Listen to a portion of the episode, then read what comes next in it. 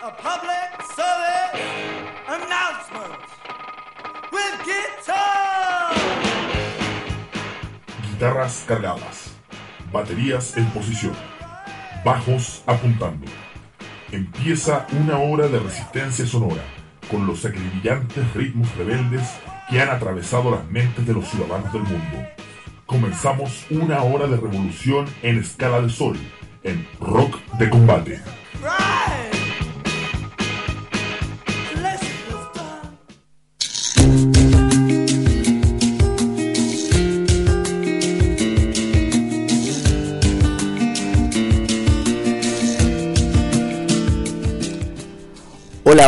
Estamos en un nuevo capítulo de Rock de Combate por las ondas libres de la Radioneta. Es un capítulo dedicado a una banda que ya se imaginarán cuál es, una canción que hemos elegido para que suene de fondo el día de hoy, que es un poco difícil no reconocerla. Estamos hablando de Paranoid Android, una canción que fue una de las canciones emblemáticas del disco de Radiohead del año 1998 que es Computer. Es precisamente a Radiohead, esta banda que transformó el grunge en una cosa sin una meta clara, sin un horizonte claro, una banda que agarró una emocionalidad, una estética y la desintegró prácticamente, mezclándola con todas las influencias con las que se encontró a su paso.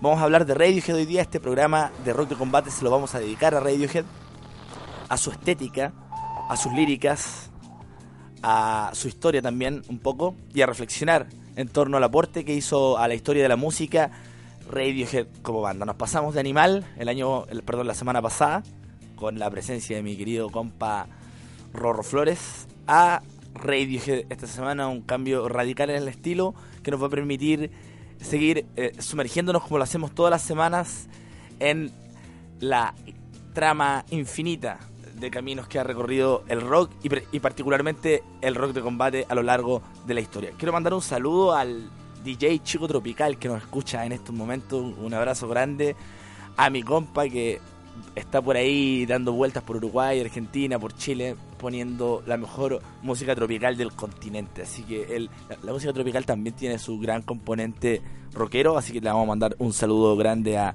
DJ Chico Tropical. Vamos entonces a partir del programa de hoy con dos temas del disco Pablo Honey. Pensaba, ¿qué temas podría elegir del disco Pablo Honey para empezar el programa del día de hoy?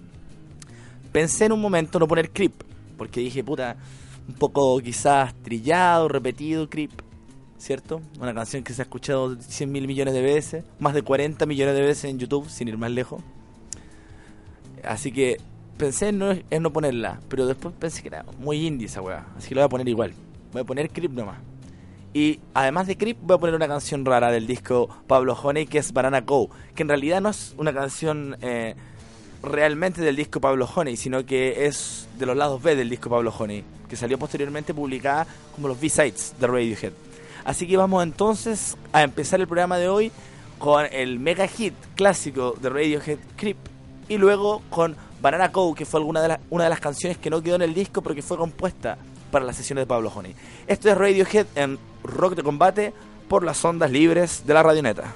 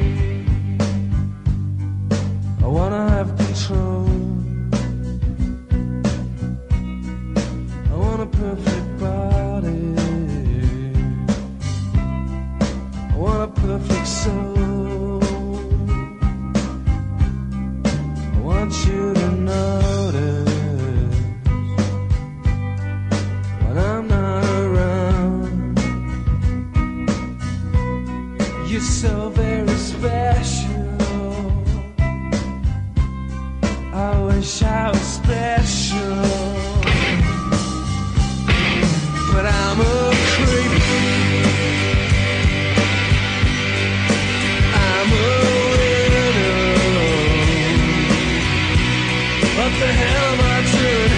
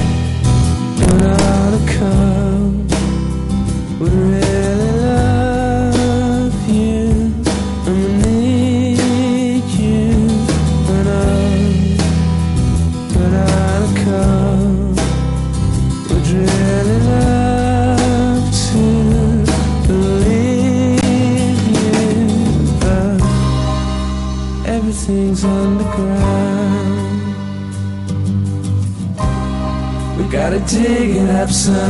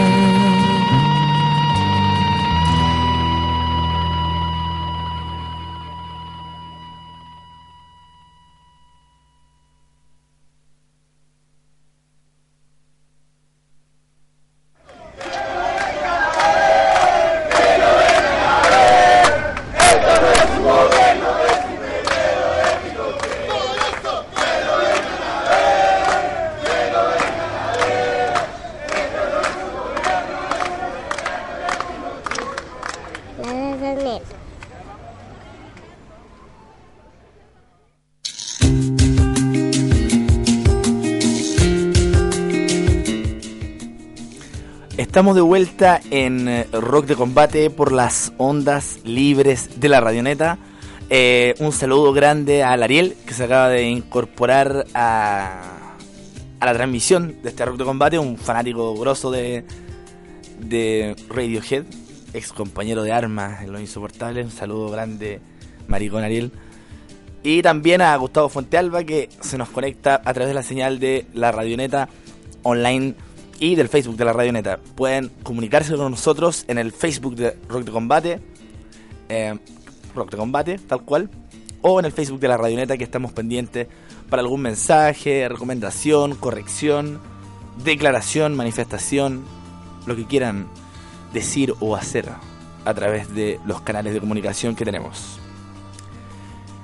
Radiohead es de esas bandas en donde se junta un grupo de personas y no se separan nunca más. Esos grupos de amigos que parece que, que, en algún momento se van a desintegrar, que en algún momento van a flaquear, que, que en algún momento se van a agarrar a las minas los unos a los otros, que en algún momento van a tener diferencias de plata, que las bajezas humanas en el fondo en algún momento van a corromper su existencia. Pero eso jamás pasó con Radiohead. Los mismos integrantes actuales, los mismos miembros, por allá en el año 85, formaron la banda que se llamó en un comienzo On a Friday, en un viernes, que era el día en que la banda se juntaba para ensayar. Tom York, Johnny Greenwood, Ed O'Brien, Colin Greenwood y Phil Selway fueron los integrantes originales de Radiohead y aún lo son. Y ya en el año 85, en la escuela de Abingdon, eh, se formaron una escuela que un colegio privado en el fondo que está en Oxfordshire, Abingdon, en Inglaterra, y al cual iban todos juntos, eh, todos miembros de familias de clase media, sin mayores apremios económicos, eh, se juntaron, tocaban juntos, eh, por ahí habían unos hermanos, por supuesto, Colin y Johnny Greenwood, y eh, el- su origen de clase media les permitió eh, siempre tener cierto acceso material a instrumentos, por ejemplo, los instrumentos que se requieren para hacer sonar a una banda de rock. Escuchan si ustedes escuchan estos sonidos de repente en, en la transmisión del programa, son algunos mensajes extraterrestres que recibimos en la radioneta a lo largo de nuestros programas, así que no se alarmen, yo ya me acostumbré ya. Como decíamos, eh, la banda que se llamó en un comienzo On a Friday eh, se formó en el año 85 con sus integrantes originales, que son los actuales también, y eh, en su día de ensayo viernes comenzaron a formar lo que fue el sonido de Radiohead en el futuro. Johnny Greenwood al principio tocaba la armónica y el teclado, pero luego sería el guitarrista principal de la banda. Luego de eso, eh, algunos de sus integrantes, salvo Johnny Greenwood, eh, fueron a la universidad, pero la banda se siguió juntando pese a la distancia que significó el salir del colegio. Es a fines de esos, eh, esos digamos, cinco años de los años 80 finales, la banda pulió su sonido, ensayó, tocó, luchó. Muchas bandas se disuelven en estos en estos momentos, cuando pasan cinco años y no hay publicaciones, no hay sellos. Sin embargo, Radiohead se pulió, se pulió, se pulió, se pulió, tocaron, compusieron muchas canciones, las tocaron una y otra vez, escucharon discos, cosa muy importante, cabros, para componer música, creo yo al menos. Muchos discos y ya recién, luego de un buen tiempo, la banda junta, en el año 91 a- aproximadamente, eh, On a Friday, luego de un breve receso, se reagrupa y comienza a grabar demos. Entre estos demos se encuentra el demo Manic Hedgehog. Y además las presentaciones de la banda se reanudan en Oxford y sus alrededores. Estamos hablando más o menos de- de- del mismo lugar del que era proveniente gente como Sid Barrett, de Pink Floyd, etc. Ahí mismo en Oxford, la banda On a Friday se reagrupa, como decíamos, y la popularidad de la banda comienza a crecer hasta el punto de aparecer en una de las revistas locales de música en la portada. Curfew se llama. Que, que agrado que saber que en algunas partes del mundo hay revistas locales de música. Qué bueno sería poder repetir las experiencias por acá. Pero cuesta a veces. eh, cuesta a veces llevar este tipo de proyectos a cabo por la falta de recursos y cosas así. Bueno, en Oxford, si había Lucas y si estaba la revista em, que se llamaba Curfew, exactamente, y Radiohead en ese tiempo todavía una Friday fue portada de ella. La música independiente últimamente, por supuesto, que había tenido bastante auge. Estamos hablando de la época en donde el Britpop, entre comillas, y el indie, entre comillas, y toda esta toda esta música británica que es difícil de clasificar, comienza a popularizarse. Y. eh, pero lamentablemente la escena en ese momento está dominada por bandas del showgassing como Ride o Slowdive. Eh, On a Friday estaba un poquito, quizás, al margen de las bandas que en ese momento estaban dominando la escena. Eh, así que On a Friday siguió su camino propio, empezó a dar más conciertos y las discográficas empezaron a llamarle la atención. Aparecieron ya en ese momento los primeros temas que serían parte del disco Pablo Honey, que fue el primer disco de Radiohead. Fue así como eh, uno de los productores de Slowdive, Chris Hufford, y Bryce Edge, que era productor y copropietario de los estudios Courtyard de Oxford, digamos que son dos personajes emblemáticos de la época y de la escena. So, normalmente las bandas llega un momento en que tienen que gustarle a algún productor o a algún manager, como le decimos, eh, productor musical o manager para grabar o para ser movidos por escenario para que la banda pueda comenzar a promocionarse. Y fue en ese momento cuando Radiohead fue tomado por estos dos personajes y que asistieron a uno de los primeros conciertos que el grupo dio en la taberna de Jericho. Impresionados, produjeron un demo y se convirtieron en managers de la banda hasta el día de hoy. Desde aquel lejano año 91 eh, son parte, son managers de Radiohead estos dos personajes. Y luego de eso, luego de las grabaciones que comenzaban, eh, Colin Greenwood se encuentra casualmente, por lo que por lo que se sabe, con el representante de EMI, Kate Wozencroft, y en la tienda de discos donde trabajaba este, y el tienen un intercambio eh, de conversaciones, de música, y finalmente este tipo se fija en el trabajo de Radiohead y eh, ficha a la banda bastante con bastante riesgo, digamos, con lo que había, con las canciones que podían escuchar, con los comentarios que rondaban en torno a Radiohead en la escena independiente de la época y fue así como comienza la historia de la banda en el ámbito más masivo. Comienza a gestarse la grabación del disco Pablo Honey y la compañía le pide que cambie el nombre a una Friday. Eh, seguramente no lo encontraban comercial, por ese tipo de cosas las compañías hacen ese tipo de peticiones y la banda cambió su nombre al de una canción de una de sus bandas favoritas. Talking Heads es una de las bandas favoritas y grandes inspiradores de la música inicial, al menos de Radiohead. Y del disco True Stories de Talking Heads sacan su nombre, que es la canción llamada Radiohead, que es una canción que si ustedes la escuchan, no, no es una canción que suene mucho a la música de Radiohead particularmente, pero tiene Talking Heads, yo creo, en, la- en su lírica y en la estética de sus letras, mucho de lo que Radiohead recogería para sí mismo. Fue así como en el año 92 se lanza el sencillo Creep, poco antes del lanzamiento del disco de Pablo Honey, y Creep pasa sin pena ni gloria, incluso es criticado el, el tema por parte de la prensa especializada británica, lo considera una canción cagona, una canción eh, sin actitud, un- por ahí se dijo un plagio cobarde del verdadero rock. Y pasó, digamos, colada el, el tema Creep hasta que se lanza el disco Pablo Honey y la banda comienza a girar. Fue cuando la, banda, cuando la banda comienza a girar no solamente por el circuito de Oxford, sino que por el resto de- de- del territorio británico, por así decirlo. El mismo tema Creep se convierte en un gran hit y el disco Pablo Honey comienza a venderse, digámoslo así, en las disquerías y por supuesto que Radiohead comienza a hacerse un nombre masivamente. Fue em, la radio BBC, por ejemplo, la Radio 1, que era una radio de ca- música alternativa, una de las que retiró eh, la canción Creep y se dijo en su momento que era porque era demasiado depresiva. O fome, quizás, no sé cuál será la acepción que tendrán ellos. Probablemente se refieren a que era una canción fome, de frentón. Em, el disco Pablo Honey, que fue gestado en el año 92, se lanza finalmente en febrero del 93. Alcanza el número 22 de las listas en Reino Unido. Y otras canciones del disco como Anyone Can Play Guitar, Stop Whispering eh, o Pop is Dead no logran el éxito que logró Creep. Y los críticos, digamos, luego de que sale este álbum, eh, compararon a la banda eh, con, el Grunge. O sea, la emparentaron con el Grunge y efectivamente Pablo Honey es, una, es un disco que tiene un sonido bastante Grunge. Que podríamos identificarlo en ese grupo de bandas. Em, probablemente con un desde la visión que tenemos actualmente del rock o de la música, podríamos decir que está en el género de indie rock. eh, qué sé yo.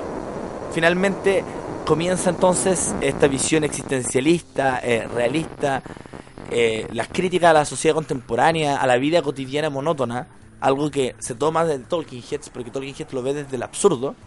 Radiohead comienza a sentir melancolía y quizás cierta tristeza en torno a esta lírica. Y su estética se forma de esta manera, completando entonces lo que fue Pablo Jore y sus primeros acercamientos a la masividad y por supuesto la publicación de discos. Antes de seguir el bla bla, vamos a escuchar dos canciones de lo que vendría posteriormente a Pablo Honey.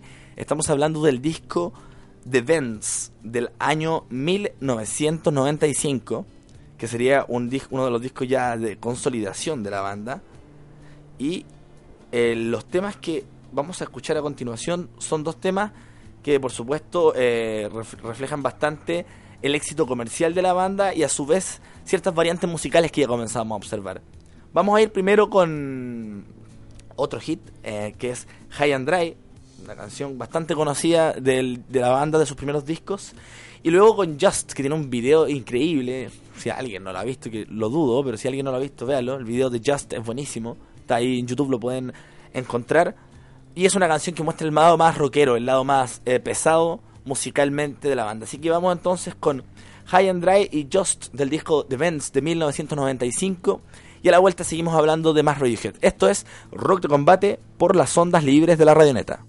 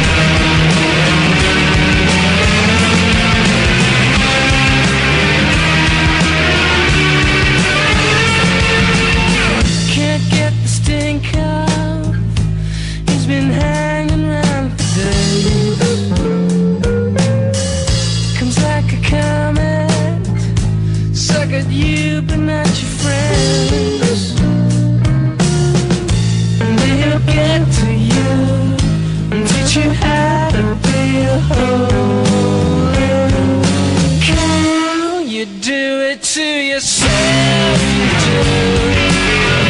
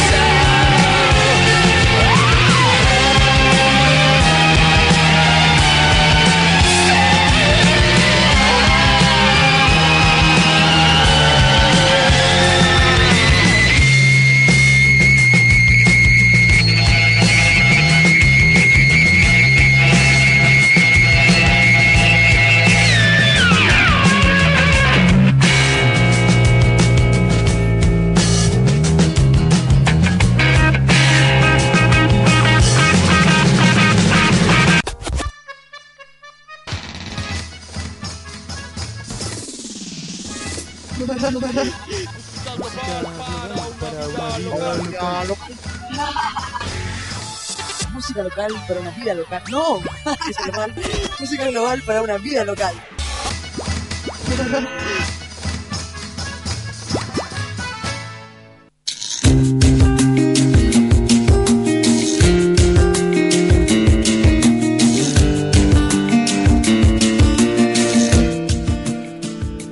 Estamos de vuelta en este rock de combate eh, dedicado a la historia de Radiohead. Escuchábamos recién las canciones del disco The Bands eh, High and Dry y Just, que estaba con un, ahí un pequeño desperfecto técnico que lamentablemente nos cortó el final de la canción, pero um, la pueden ustedes buscar por ahí y la encontrarán. Ah, cosas que pasan cuando uno está en vivo. Hay que decir que la gira de Pablo Honey y el éxito que tuvo, el éxito retardado que tuvo la canción Creep, Creep, como decíamos, no tuvo éxito en un comienzo, pero luego eh, tuvo éxito en lugares extraños, como por ejemplo en Israel. Una radio, eh, Creep se transmitió, fue número uno en radios israelíes.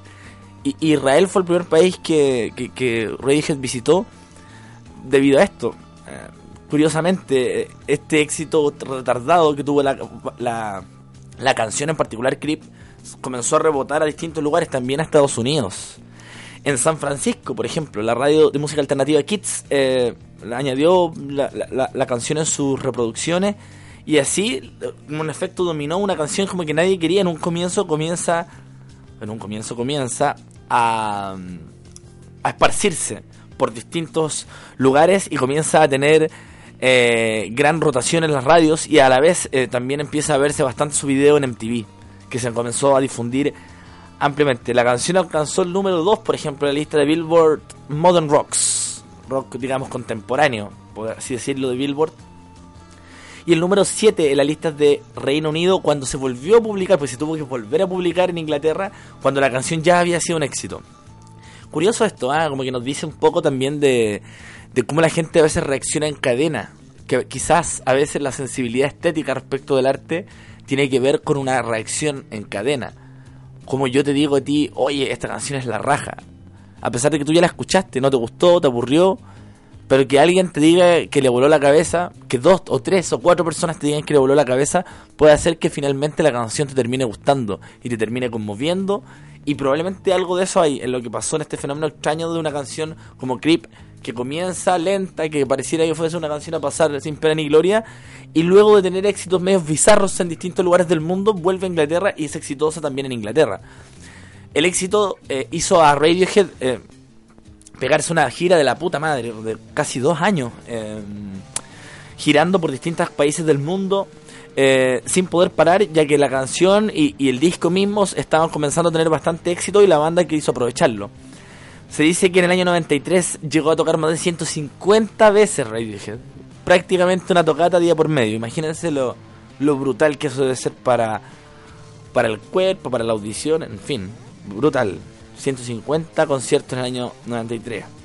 Tuvieron a punto de separarse, incluso dicen los Radiohead, debido a la presión que había aquí. Sin embargo, o sea, de hecho, por ejemplo, imagínense lo que usted estar ya cercano al año 95, Radiohead todavía tocaba las mismas canciones. O sea, era como ellos mismos decían, una especie de estar como en un túnel del tiempo, como estar atrapados en tu propia creación, en la, reacción, digamos, masiva que hubo a esa creación. La banda ahí, eh, ya vuelta loca, digamos, con, todo lo que había sido Pablo Honey, lanza el single My Iron Lung, que fue el primer aviso de lo que iba a ser el disco The. Y ese es un tema que principalmente buscaba eh, la profundidad que quería la banda, salir de este rock quizás más adolescente, más emparentado con R.E.M., con el grunge de principios de los años 90 y comenzar a buscar una identidad más propia y influencias más propias, mezclar influencias. Este Britpop extraño, mientras Oasis y Blair eh, se peleaban eh, a combos por los billetes verdes y por la venta de discos y por pura mierda en el fondo, por puras pelotudeces. Esa pelea como clásica del rock británico entre Blair y Oasis, que fue una gran pelotudez de pendejo, pero que ellos mismos lo han reconocido. Eh, ahí estaba Radiohead entre medio de eso eh, haciendo lo suyo. Eh, siguieron eh, girando en el año 94, sin embargo, eh, Tom York se cuestionaba un poco en- en qué estaba la banda, de qué se trataba todo esto. Finalmente, pese a todos estos amagues de frustración y separación, Radiohead es una banda que, que siempre habla de, de hastío, pero sigue adelante, ¿eh? sigue junta y sigue haciendo música masiva, y haciendo y vendiendo discos. Eh, en el año 95 los sencillos que marcan el disco de Events, el segundo disco de estudio de Radiohead, fueron Fake Plastic Trees, High and Dry, Just Street Spirits, Fade Out, que ingresan al singles chart del, del Reino Unido y que la rompen, la rompen, están en- se meten en los top 5. Eh, ya Radiohead vuelve a hacer una gira a Estados Unidos en el año 95 y en Europa junto a R.E.M., que era una de sus influencias originales. Eh, sin embargo, estos temas, pese a que tenían éxito, no eran, digamos, una gran banda mega conocida en aquellos tiempos. Siempre estaban a la sombra de, la- de las mega hits comerciales de la época, que eran Oasis y Blair. Y, y otros y otras bandas que tenían también éxito comercial. Hay que decir que el, disco de Events es un disco que, ya, que es la forma de entender el inicio de bandas posteriores como Muse o como Coldplay. Son bandas totalmente influenciadas por el sonido de este disco. Y em, fue así como la banda ya tiene, digamos, pero se decide, o sea, se enteran de que tienen un cierto talento, se enteran que además pueden componer juntos porque Radiohead no es una banda de un compositor. Al menos los créditos de sus discos están atribuidos a todos los músicos y siempre han trabajado en conjunto. Entonces, se- piensan ellos que quizás ya son una banda profesional, viven de la música y comienzan a gestar eh, nuevamente con varios años de receso, de descanso y de giras eh, extensas, lo que fue un disco que sin duda alguna eh, transforma a Radiohead en una banda de esas que no solamente venden discos y hacen singles, sino que trascienden en el tiempo. Estamos hablando del disco OK Computer que los llevaría a la cima de la creatividad y de la y de la innovación o de la vanguardia dentro del mundo del pop o del mundo de la música popular, como quieran ustedes llamarle. Antes de ir a escuchar una canción que es precisamente la que hemos tenido de fondo, la que hemos elegido para tener de fondo en este programa, quiero eh, mandar más saluditos a la gente que está escuchándonos, a Lorea ID, eh, también a la Javi, que sospecho que puede estar escuchando. Eh, a ver si, si se repite lo de lo de Kurauma. Eh, al Ariel también, al Germán, que nos escucha, a Kike Chan, eh, a la Vane, que por ahí nos encontraremos en algún fin de semana santiaguino. Y también Alberti Roalizondo, que nos escucha. Antes entonces, perdón, no antes de hacer estos saludos, ahora sí nos vamos a escuchar la canción que abre el disco Gay Computer, que es Paranoid Android. Esto es Radiohead Rock de Combate por las ondas libres de la radioneta.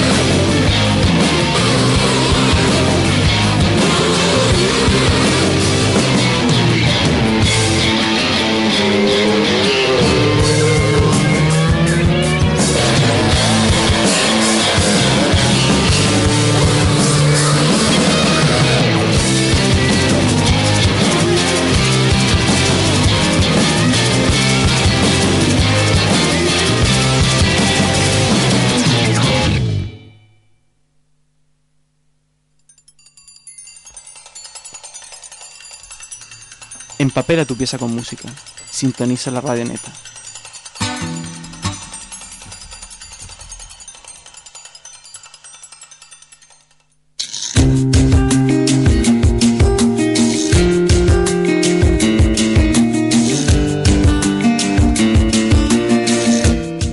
Estamos de vuelta aquí en este rock de combate dedicado a la banda británica Radiohead.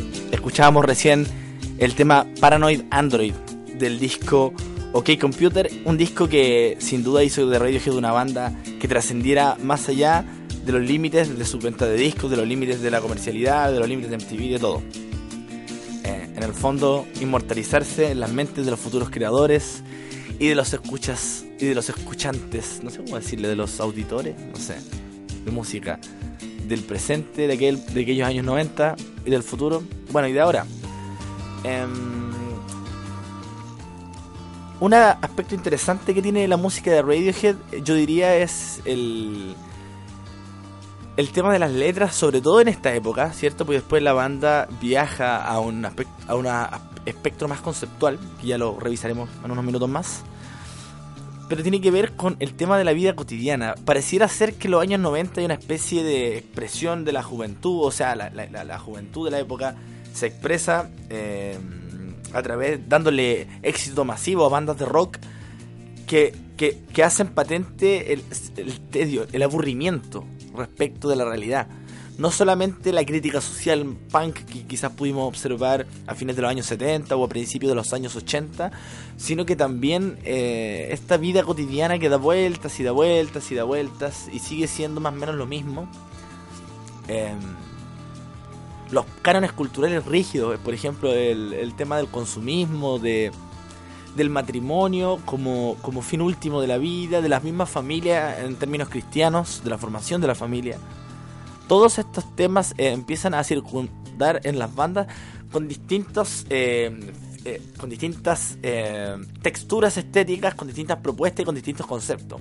Como bien decíamos hace un par de bloques atrás, Radiohead es heredero en cierta forma eh, al, tratar estos tópicos de bandas como Talking Heads, que fueron bandas que ya trataron con anterioridad este tipo de temáticas, ¿cierto? Re- Talking Heads lo lleva más al absurdo, tiene cierto esta especie de- de discurso kafkiano eh, del absurdo, en donde que se expresa también a través de la música y de la interpretación que tenía David Byrne con sus canciones. En el caso de Radiohead, eh, ellos hacen clic mucho más con esta atmósfera melancólica y triste y depresiva, si se quiere decir, de los años 90, que venía principalmente del grunge. Y creo yo que representó a tanto que, comenzó, porque Radiohead no fue una banda que fue masiva desde un comienzo, sino que fue una banda que a través de- de la, de la vanguardia, o sea, de los vanguardistas que fueron sus trabajos discográficos, se fue haciendo de un público fiel y de un público que lo transformó en una banda de culto sin haber sido nunca una banda masiva realmente. Por supuesto que estoy comparándola con bandas contemporáneas de ellos en el circuito británico, o sea, ni cerca de la masividad de Oasis, ni de Blair, ni de bandas por el estilo pero sí con un público bastante fiel y que, y que comenzó a, a hacer de Radiohead, o de lo que estaba haciendo Radiohead, una historia de culto. Y fue así como y esa identificación que tuvo, tuvieron, creo yo que tiene que ver con esto. Con cómo Radiohead reflejaba a través, no solamente de las letras, sino que también de su propuesta musical, la relación que tenía una juventud completa con la sociedad en la que le tocó vivir. Es una sociedad en donde se hablaba del fin de la historia, en donde la caída del muro de Berlín parecía ser que habíamos llegado a una etapa en la historia de la humanidad en donde nada más iba a volver a cambiar tan bruscamente y en donde los horrores de las guerras mundiales eh, nos iban a hacer parar de matarnos mutuamente para siempre. Cosa que sabemos bien ahora que no fue así, pero había una especie de... Y, en ese tiempo también yo creo que todos lo sospechaban. Y, y creo que esa sospecha es parte del sentimiento amargo que ronda en torno a la propuesta estética y musical de Radiohead. El disco Gay Computer se lanza en el año 97. Estuvo, este disco fue gestado 95, 96, 97. Las canciones se comenzaron a hacer de a poquito. Un joven y adolescente Nigel Godrich em, fue uno de los que lo ayudó a grabar el tema Lucky, que fue el primero que se publicó como un sencillo promocional de un disco, eh, de, eh, un disco de caridad. Em, sobre lo- los niños víctimas de la guerra. Y Nigel Godrich se transformó de asistente rápidamente a ser posteriormente el productor de la banda hasta por muchos discos más. Eh, la banda decide producir justamente el disco K-Computer con este antiguo técnico de sonido de la banda y comenzaron a trabajar juntos desde el año 96. Em, cuatro canciones se graban ya entonces de lo que fue después OK Computer y en, y en ese mismo año Radiohead sale de gira con Alanis Morissette, otra digamos de las que te vendía más discos que Radiohead. Eh, por algo salían de teloneros, digamos. Es evidente.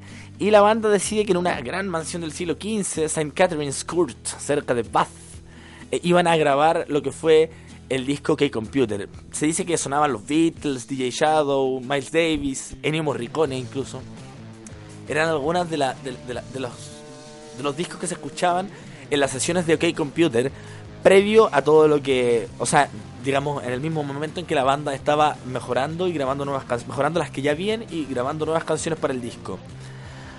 Así comenzaron a aparecer más canciones, eh, como por ejemplo Exit Music for a Film, que hacia fines de ese año fue publicada. Ya habían algunos atisbos de lo que fue el disco, eh, que estaba terminado ya prácticamente en cuanto a composiciones a fines del año 96 y en tres meses después ya masterizado y mezclado. El OK Computer se lanza finalmente al público en el junio del año 1997 y lo que sorprendió a la banda, más que la buena crítica que tuvo el disco, más que la aceptación eh, comercial, que como digo, no, no fue nunca tanto tampoco, pero sí fue ya, estaban en un nivel que por supuesto que podían vivir bastante bien de la música.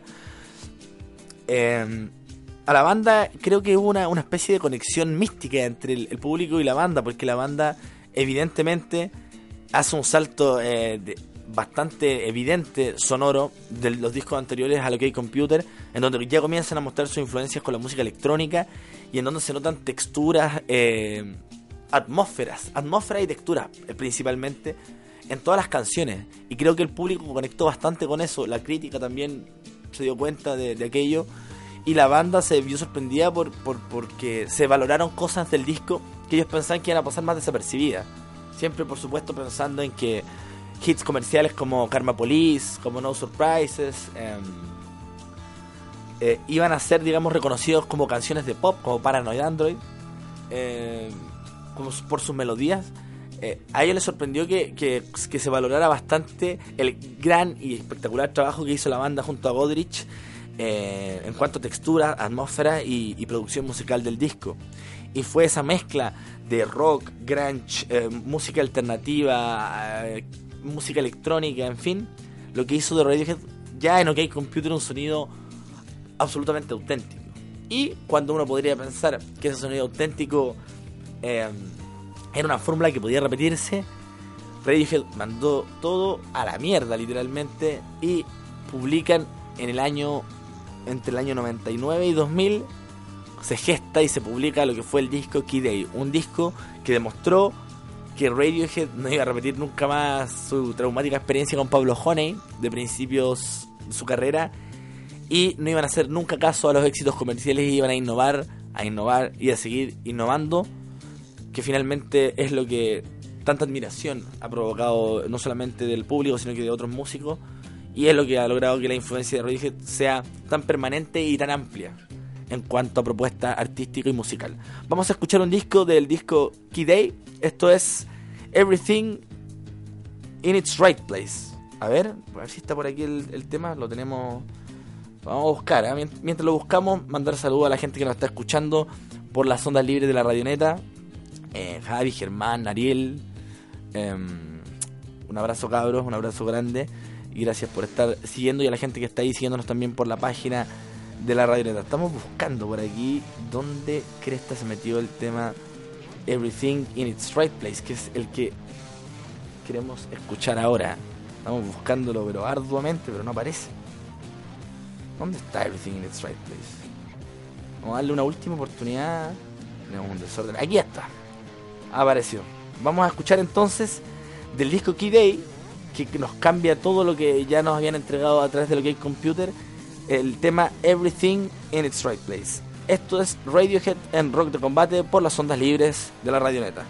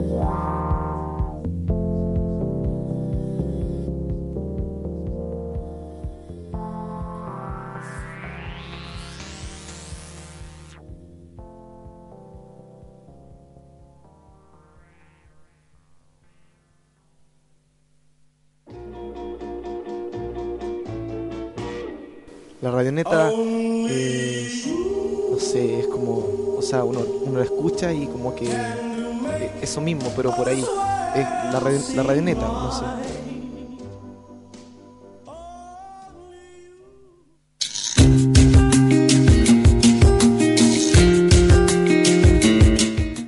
Estamos de vuelta aquí en el Rock de Combate dedicado a Radiohead. eh, y antes de seguir el programa, eh, vamos a mandarle un saludo a la Marce, que se lo perdió ahora. No puedo escucharlo, pero lo podrá escuchar, así como todos los que quieran escucharlo posteriormente, en evox.com y voox.com. Y ahí buscan Rock de Combate y les va a aparecer la lista de programas que están subidos hasta el momento. Tenemos la deuda de subir el de Animal de la semana pasada, pero lo vamos a actualizar junto con el de hoy de Radiohead. Saludos también, esto es un encargo especial de Ariel a Kelly. Me pidió que le mandara un saludo a Kelly porque... No, no voy a decir por qué, pero un saludo a Kelly. Ariel, ahí me debió una. Y también em, un saludo a Petriomix, que se está uniendo a la transmisión medio tardón, pero finalmente llegó el amigo. Em, después de OK Computer, probablemente uno podría pensar que Radiohead iba a sacar un disco similar o de similares características, una especie de continuación o algo que al menos tenga un poco que ver con lo que fue la estética del disco. Sin embargo, em, Radiohead un par de años después y con toda la tensión lógica que provoca un disco que logra esa especie de clímax crítico y comercial que tuvo que computer un disco que se vende y que se critica bien y que, y que todo el mundo digamos es feliz con el disco, la banda, todos felices, aparece Key un disco lleno de, ya derechamente un disco de música electrónica em, que cambia todo lo que fueron las guitarras por, la, por las famosas ondas Martin, por la percusión programada, por instrumentos de cuerda, eh, todo, todo tipo de sintetizadores y de instrumentos extraños que no habían aparecido en otra en los anteriores discos de Radiohead. Y derechamente Radiohead sale del ámbito del rock a- eh, como tal. Eh, ¿qué, puede haber de rock en Day? Es difícil de decir. Escuchamos recién Everything in its Right Place y, y que da cuenta de lo poco rock que es ese disco y de lo poco definible en cuanto a género que es este disco. Eh, quizás lo único que podemos reconocer eh, a lo largo de toda la discografía de Radiohead es la particular, la particular forma de interpretar que Tom York tiene, que, que hace que Radiohead sea una banda que se reconozca pese a lo distinto del sonido. Su timbre de voz, ¿cierto? Bastante inconfundible. Pero la banda ya estaba musicalmente en otro en, en- en otros rumbos. Johnny, Greenwood ya prácticamente no tocaba la guitarra en este disco, porque no tiene guitarra prácticamente. Y el disco tampoco tiene singles. Más bien, las radios deciden pasar algunas canciones más que otras que logran cierta popularidad. O sea, no hay una intención desde el sello, desde la banda, de- de- de promocionar una canción más que otra. Pero Everything in its Right Place podríamos decir que fue una de las canciones que tuvo mayor difusión. Y em, el Radiohead, luego de la amnesia, iba a encontrar un segundo disco, quizás aún más críptico que el anterior, eh, pero que podría, que podría, que por algún motivo tuvo mayor aceptación. Quizás, quizás el Day sirvió como una especie de anestesia sonora para que después todo el mundo, la familia o la industria, todas esas palabras medias cursi que, que se ocupan, recibiese mejor el disco. Y fue Amnesiac un disco que fue más entendido, probablemente porque el Day sirvió como un diccionario de lo que fue posteriormente el Amnesiac. Y antes de hablar de lo que fue ya, eh, de lo que de esta inmersión en la música electrónica y de, de estos discos más eh, difíciles de- de encasillar en un género que tuvo Radiohead, que fueron a partir del Key Day hasta estos días. Antes de seguir con esta breve historia eh, de, de innovación estética, eh, vamos a escuchar la canción Pyramid Song del disco Amnesiac para más o menos eh, entender en una segunda instancia lo que habíamos escuchado hace poquito con Everything in its Right Place. Y a la vuelta estamos con la fase ya final del programa, con los últimos discos de Radiohead. Esta vez vamos a llegar hasta el final, porque Radiohead vale la pena yo creo llegar hasta el final, hasta su último disco que lanzaron.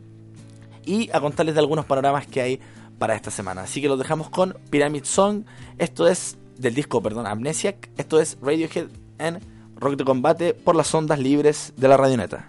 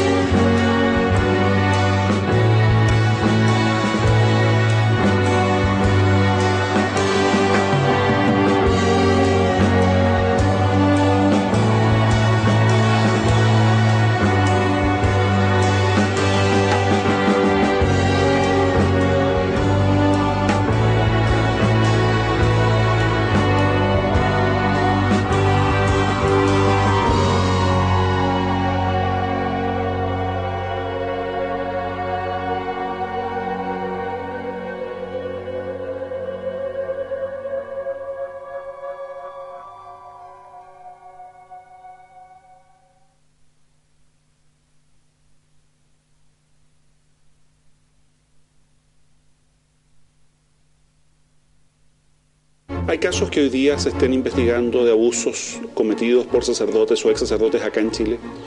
Hay algo eh, de, de- de estos abusos de, eh, de pedofilia, hay poquito, gracias a Dios.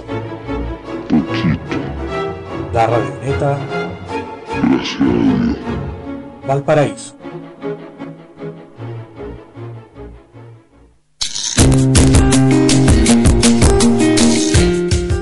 Estamos de vuelta en Rock de Combate por las ondas libres de la Radioneta.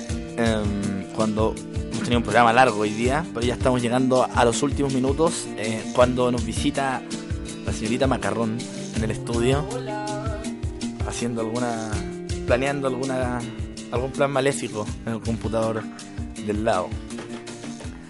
Eh, hay algunas cosas bastante curiosas de las críticas que recibió Radiohead que tienen y que tienen que ver también como la manera súper burda a veces en que la industria de la música eh, asume la- digamos ciertas fases creativas de las bandas. Y por suerte Radiohead no parece ser una banda que haya dado importancia alguna a ese tipo de cosas eh, nunca. Por eso hizo los discos que hizo digamos. Cosas como por ejemplo que el disco Kid A era intencionalmente difícil. Difícil, como si el arte tuviese que ser fácil. O como si el arte se midiese en dificultad. Una cosa bastante curiosa la que la que dice esa crítica. O otra crítica que recibe, por ejemplo, el Hail to the Thief, que es el disco del año 2003 que sucedió al, Amnesiac, como dice Amnesiac, eso. Yo le digo Amnesiac nomás, pero bueno. Eh, y, a propósito del Hail to the Thief, eh, una crítica que dice que ellos se perdieron la oportunidad de continuar con, la con el redescubrimiento del género que iniciaron en el Computer. Yo me pregunto de qué género hablan, qué redescubrimiento, de qué cosa y, y por qué eso es una misión que tenía Radiohead, como si fuese esto una cosa, una especie de película que tiene que tener un final feliz, así como, oh, he descubierto un género, aquí lo tienen. Muy raras las críticas que recibió Radiohead en estos tres discos y, quizás desde lo que es computer en, adela- en adelante, cuando ellos comienzan, digamos, a desconcertar un poco eh, y a fascinar también a la vez, porque este desconcierto se transforma, por, cierto, en los fanáticos de culto, en una de las grandes eh, aspectos de la banda que son dignas de alabar, que es su creatividad. Por supuesto que Radiohead es una banda que tiene una discografía bastante... em, bastante diversa, muy diversa y muy extrema, por decirlo de alguna manera, en su diversidad. Porque ni siquiera eh, eh, ni siquiera hay una especie de columna vertebral. Si comparamos Pablo Honey con discos como Amnesia, no, hay- no tiene nada que ver. Está más cerca de ciertas influencias del jazz, incluso del disco Amnesia, que, Pablo Honey, que es un disco absolutamente Britpop y medio grunge incluso. En la onda de R.E.M. o de bandas de la época. Eh, A, lo mismo, digamos. Eh, Hail to the Thief ya es un disco en donde Radiohead comienza, digamos, a relajarse un poco. Se nota, digamos, que Kid A y Amnesiac son dos trabajos bastante conceptuales, en donde incluso ellos mismos reconocen que hubo bastante tensiones, como cuando estáis haciendo un- una, una cosa que te requiere eh, cierta motricidad fina y te ponís nervioso de tan de tanta motricidad fina que requiere. Lo mismo le pasaba a Radiohead con estos discos. Tanto arreglo, tanto instrumento pequeño, tanta cosa que había que hacer que ellos se volvieron, se tensionaron bastante grabándolo en, en- la intención de perfección que ellos buscaban. Y con Hail to the Thief se nota que hay una especie de soltura respecto a estos dos discos anteriores. Hay más relajo en la producción del disco y es un disco menos conceptual y quizás quizás puede ser una especie de síntesis de lo que venía haciendo Radiohead en los últimos siete años, desde el de Vents hasta la Amnesia. Como que hay episodios en el disco en donde se notan la influencia de todos lados. Y luego de eso vino eh, In Rainbows en el año 2007, que es un disco que tuvo la gracia de ser publicado gratuitamente en su momento, en, en- en un momento en donde habían giles como, no sé, como Lars Ulrich de Metallica, ¿cierto? Eh, llorando en conferencia de prensa que le pusieran por delante respecto de los derechos de autor, en donde los debates de los derechos de autor en Internet se habían intensificado, cuando pasamos, ¿cierto?, del cierre de Napster de los años previos, del año 2000, 2001, 2002 por ahí, al intercambio PHP, que, perdón, P2P, que reemplaza a Napster y en donde ya no hay a quien denunciar, porque finalmente usuarios intercambiando archivos. No es un, un servicio que se presta, no es una base de datos de música, sino que son los usuarios intercambiando archivos. Y mientras algunas bandas se llegan a perseguir esto, Radiohead eh, regaló el In Rainbows y puso tal como si esto fuese una especie de peña, eh, aporte voluntario en su sitio en internet. Y, recaudaron, pero un- una brutalidad de plata, hartos millones de dólares, solamente con el método de, de donación voluntaria. Claramente que para llegar a ese tipo de... hay que tener eh, los, los 12 años de carrera que tenía Radiohead encima y la lista de, hits para poder recaudar millones de dólares con donaciones voluntarias.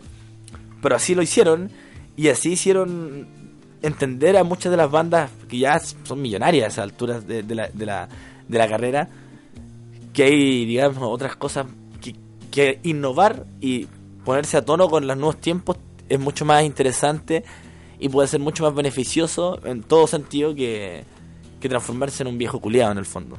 Así que vamos a escuchar entonces eh, Hail to the Thief, el famoso disco del relajo, y In Rainbows, el disco que desafió la, eh, la el espíritu antipirata que algunos pseudo ídolos musicales estaban teniendo en aquel momento. Vamos a escuchar 2 más 2 igual 5 de Hail to the Thief y House of Cards del In Rainbows. Esto es Radiohead en Rock de Combate por las ondas libres de la radioneta.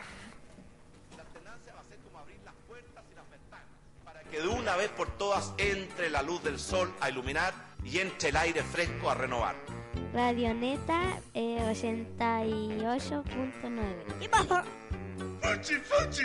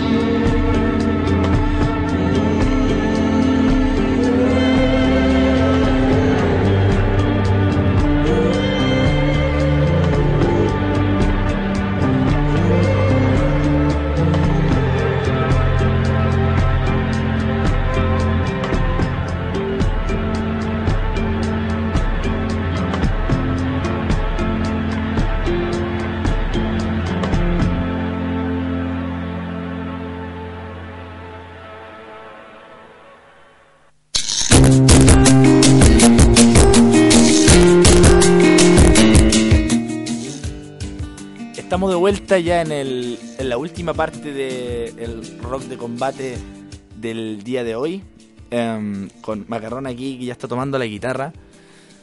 Se entusiasmó con la música de Radiohead. Quiere componer un tema, no sé. Hacer una banda trascendente, cualquier cosa. Que después se cuente en un programa de radio. Claro, de cover. Puta, yo que está apostando a lo grande, Macarrón. En fin. Em, los últimos discos de Radiohead em, dan cuenta de que la exploración nunca terminó, de que la banda, si bien, eh, y- pero también de que la banda descansó un poco de la obsesión por la exploración. Quizás Amnesia fue el último disco en donde se puede ver un concepto absolutamente claro, definido, pulcro eh, respecto de una propuesta. Los discos que le siguen, que fueron los temas que hemos escuchado, tienen más que ver con, yo creo que con una serie de influencias colectivas que tiene la banda, que es una banda que compone en, en conjunto además, y que no, no, no se han preocupado de, que tengan una estética tan eh, reconocible, por así decirlo. Eh, The King of Limbs es el disco del año 2011 que más o menos sigue esta línea y que efectivamente se, no se caracterizó por no se caracterizó por eh, por implantar sellos ni nada por el estilo sino que simplemente eh, siguió las ganas de cada integrante de la banda de hacer canciones y agruparlas en lo que llamamos un disco eh, quién sabe qué tengamos de Radiohead de aquí en adelante. Se ve que es una banda que probablemente siga junta, probablemente se separe, lo- lo- los a ver cosas más conceptuales en las carreras solistas, principalmente de Johnny Greenwood, que está de cumpleaños a propósito hoy día, y de Tom York, eh, que en el Radiohead mismo, que se transformó en una banda, como digo, de influencias colectivas y de discos que tienen que ver con momentos musicales eh, más que con conceptos. Vamos a escuchar antes de irnos Lotus Flower del King of Flames para despedirnos, pero antes eh, vamos a hablar de algunos eventos que hay para esta semana. Me dice gracias por los saludos. Gracias a ti, Marce, por, por escuchar el programa. Marce López también está escuchando el programa. Está hablándole. Hay dos Marces escuchando el programa hoy día. sí. Oye, yo quería decir algo de Radiohead. ¿Qué queréis decir de Quizás Radio? ya lo dijiste, pero yo un tiempo rayé la papá con Radiohead como la mitad de los chilenos que nacieron en los 80 y, y tiene un rollo político igual que de repente no se releva mucho por lo medio, no sé, como el carácter medio críptico de algunas de sus letras, pero los locos se posicionan políticamente, o sea, en sus letras, desde incluso desde The Vents ya tienen temas que hacen alusión como al, autoritarismo, a los políticos, a las empresas, a las transnacionales, y ya fue mucho más evidente en el Hail to the Thief, que es el título del disco, se lo da una a las protestas en Florida para la reelección de Bush, que fue, han habido críticas de que fue fraudulento, de que no fue, de que no fue veraz, qué sé yo, y en, uno de- en una de esas protestas en Florida, eh, una persona tenía levantado un cartel que decía como saluden al ladrón, ¿cachai? Y eso fue lo que le dio el nombre al disco. Entonces, y de hecho, ese mismo disco también tiene temas muy políticos, de repente medio camuflados, con este rollo medio conceptual que decías tú, medio artístico, pero, pero eso, eso quería decir. Eh, sí, totalmente. De hecho, o sea, tuvo bueno ese dato del Hail to the Thief que no lo, no, lo, no lo sabía yo, la verdad. Pero efectivamente hablamos también en el programa de- de- del rollo de, de la crítica a la sociedad en su conjunto, incluyendo ciertos actores políticos que tienen las letras de Radiohead, que tenía que ver harto, como lo dijimos algunos bloques atrás, con, con, la, con la crítica a la cotidianidad que tiene Tolkien Heads, por ejemplo, porque Tolkien Heads lo ve como desde el absurdo, y que Radiohead lo ve, ve como la, la tristeza y la melancolía que, que, que aparece desde esa monotonía de la vida cotidiana Europea también. eh, claro, por supuesto, muy europea también y que tuvo que ver con, bueno, y, y también, no sé, que tiene que ver con el grancho, o sea, también hay varias cosas que se entremezclan en los años 90, yo creo que, Inglaterra post-industrial, así como... claro, justamente, o sea, con, con emociones sociales que estaban dando vueltas y por supuesto que también con los peces gordos, que siempre tienen algo que ver en este tipo de fenómenos. Bueno, vamos a los eventos entonces. Eh, aquí la banda Trifulca, Fusión Chilota, gira 2013, se va a presentar este 7 de noviembre en el Centro de Extensión Duoc a las 19 horas. Así que pasado mañana, jueves a las 7, pueden ir a ver Trifulca, Fusión Chilota en su gira 2013 que aparecen en un simpático afiche, muy guapos, al borde del mar sobre un barco con sus instrumentos, acordeones, saxofones, trompetas, bongoes y demás. Así que para que vayan a ver una banda ahí de fusión chilota, como se autodefinen. Y también... ¿Son, chilo- ¿Son chilotes? Sí. Ah, mira, no tenía, no tenía idea, me llegó el dato nomás. Em, el primer encuentro latinoamericano de narración oral universitaria se lleva a cabo en el Sausalito mañana. Sausacuentos, comunidad en torno a la palabra. Así que para los fanáticos de la literatura pueden ir a darse una vuelta para allá. Se van a encontrar con todo tipo de personajes eh, bizarros, como lo es el mundo de la literatura y como lo es el ser humano en general. Y eh, también vamos a ver, bueno, para qué le vamos a decir que a tocar Blair el jueves. Estuvimos pelando a Blair hoy día. Eh, ya hablaremos de Blair en otro, en otro programa. ¿Qué más? En la U de Valpo, 80 años de enfermería se celebran con un. Adivina qué, con un carrete. Por supuesto que sí. En el Oasis Club. No, esa guana la deberíamos haber dicho, ¿verdad? Como, como Churchill carrete, ¿no? No sé, quién sabe. Quién sabe lo que pasa por ahí.